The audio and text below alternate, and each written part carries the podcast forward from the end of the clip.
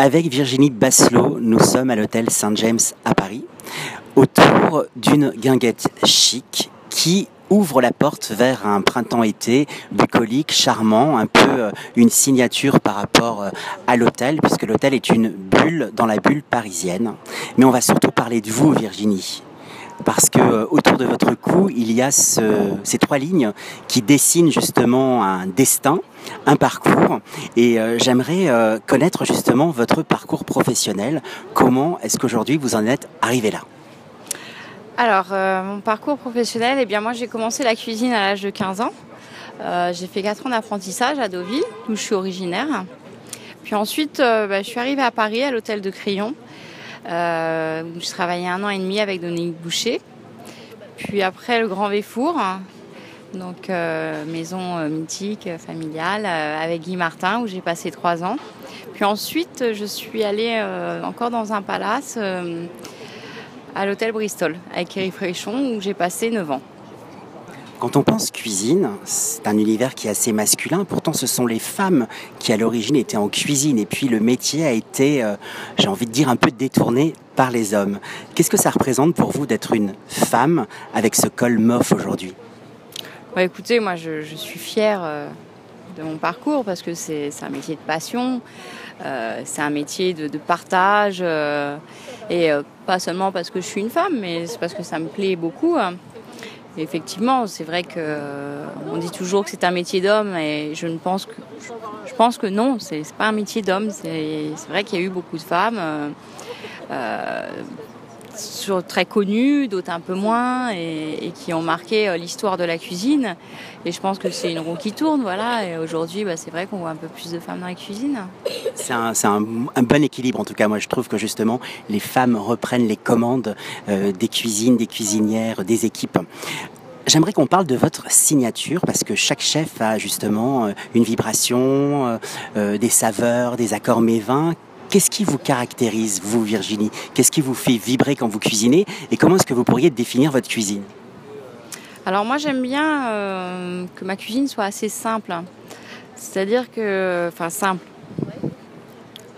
toujours, faire simple, c'est toujours compliqué, on va dire.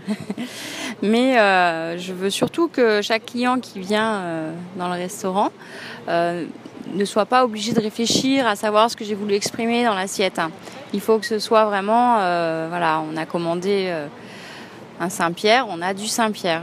On ne cherche pas ce que c'est. C'est vraiment le produit sublimé naturellement. Alors, du bon, du beau, de l'authentique, des produits locaux, comment ça se passe dans votre sélection, votre sourcing? Alors oui, moi j'aime bien, euh, bien déjà travailler avec les produits de saison. J'aime bien avoir un bon contact avec mes, producteurs. Donc euh, je vais pas vous raconter que je vais faire mes courses tous les matins, hein. mais je les ai quand même au téléphone de temps en temps. Et aussi, on se déplace euh, assez régulièrement. Donc chez les fournisseurs, on travaille aussi beaucoup avec Ringis, euh, parce que c'est juste à côté. Et du coup, on, peut aller voir assez régulièrement les personnes avec qui on travaille ce qui est charmant avec vous, Virginie, c'est que en une bouchée, on voyage, on a des souvenirs. Tout à l'heure, vous m'avez fait déguster une guimauve que je connecte à l'enfance, que je connecte à des saveurs sucrées, et pourtant, l'histoire était un ailleurs. Comment est née justement cette idée de, proposer une guimauve salée?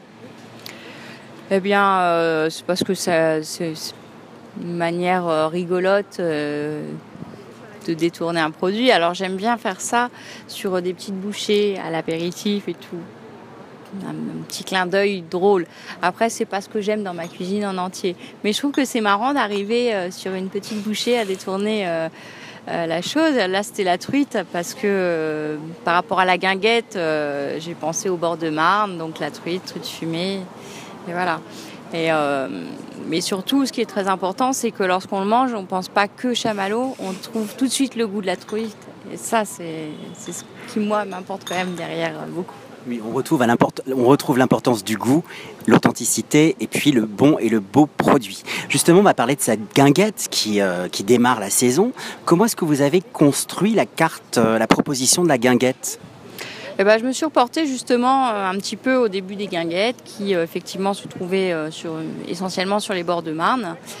donc voir un peu les produits qu'on utilise dans, ces, dans, ces, régions, dans ces endroits et les reprendre. Et puis, puis j'ai regardé un petit peu aussi ce qui se fait dans les guinguettes et c'est vrai que souvent c'est des produits simples. Mais c'est ce qu'on aime manger aussi. On va rester sur cette simplicité, sur cette générosité et puis sur votre charmante voix et votre joli sourire et vos yeux qui pétillent. Ça, c'est un atout justement lorsqu'on fait de la cuisine. La cuisine, c'est avant tout de l'amour et de la générosité. J'étais ravie de vous rencontrer, Virginie. Et puis je vous dis à une saison prochaine, puisqu'aujourd'hui on pense saison quand on établit une carte. Oui, tout à fait. Mais